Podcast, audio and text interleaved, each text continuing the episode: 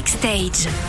Avec nous cette semaine, l'un des talents de la nouvelle scène française de l'humour, qui a cartonné avec ses vidéos sur les réseaux sociaux, euh, qui écrit des chroniques pour la radio et qui est en tournée dans toute la France avec son deuxième spectacle.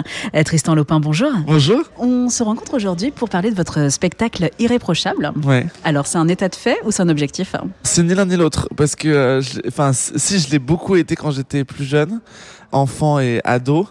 Et je me suis aperçu euh, au début de ma trentaine qu'en fait on vivait vachement plus heureux en acceptant de pas l'être. Vous prévenez dès le début que vous allez aborder des thèmes lourds, voire même difficiles dans le spectacle. Ouais. Est-ce qu'il y a déjà eu des mauvaises réactions dans le public? Il n'y a pas eu de mauvaise réaction, non.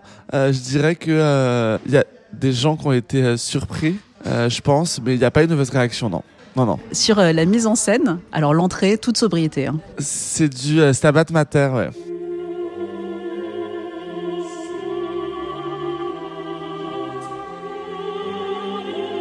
C'est un morceau de musique classique. Écoutez mon père quand j'étais ado.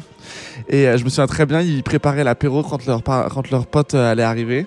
Et il lisait le journal en écoutant ça. Et du coup, euh, voilà, je l'ai mis en ouverture. Donc il y a une vraie histoire derrière. Ah oui, il y a toujours, moi, il y a toujours une vraie histoire derrière. Alors Tristan, on l'a dit tout à l'heure, vous abordez des sujets difficiles et parmi eux, ce viol que vous avez vécu, mais vous arrivez à le tourner avec beaucoup de pudeur, c'est à la fois cru et pudique. Ouais. J'ai trouvé ça très très intéressant comme, euh, comme façon de faire. Vous arrivez à garder l'humour même dans cette séquence. hein. Ah bah ouais, parce que alors là, en plus, c'est au début du spectacle. Donc si je commence à pourrir les gens dès le début, ça va être compliqué. De toute façon, le point de départ du spectacle, ça a été euh, le viol. Donc c'était... euh, au début, je me suis dit à quel, quel endroit je peux le mettre. euh, euh, je m'étais dit à la fin. Et en fait, non, ça, ça donne vraiment le ton du spectacle. Et ça donne une grille de lecture pour tout ce qui va venir ensuite, en fait. Donc euh, pour moi, c'était... oui, et en, en faire quelque chose de drôle, c'était un pari risqué, c'est vrai. Et, euh, je- les gens rient, donc je crois que c'est réussi. Sur le spectacle, il y a aussi euh, un personnage qu'on connaît tous finalement, c'est Jacques Emmanuel. Ah là là, Jacques Emmanuel. Ah, Jacques Emmanuel, bah, c'est vraiment le connard. C'est le mec euh, qui, euh, bah voilà, qui est un peu privilégié par la vie de manière générale, qui a un bon taf, qui a une femme, des enfants, qui a un peu coché toutes les cases et qui, euh, en fait, donne son opinion sur des sujets qui ne le concernent pas. Et particulièrement sur, euh, je sais pas, le féminisme, l'homophobie, en disant qu'en fait, bah tout va bien euh, parce que lui, il est branché toute la journée sur euh, ces news et que du coup, euh, bah il voit pas où est le problème en fait.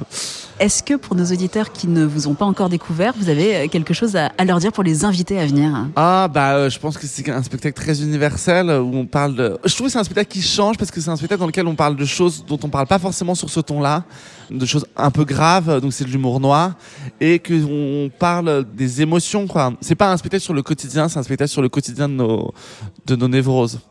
Ça change un peu quand même. Merci beaucoup. Avec plaisir. Tristan Lopin, vous êtes en tournée avec votre deuxième spectacle irréprochable, très cru, très noir, mais vraiment très drôle, à découvrir partout en France jusqu'en juin, avant de vous installer à partir du mois d'octobre à l'Européen à Paris. Retrouvez toutes les chroniques de Sanef 177 sur sanef177.com.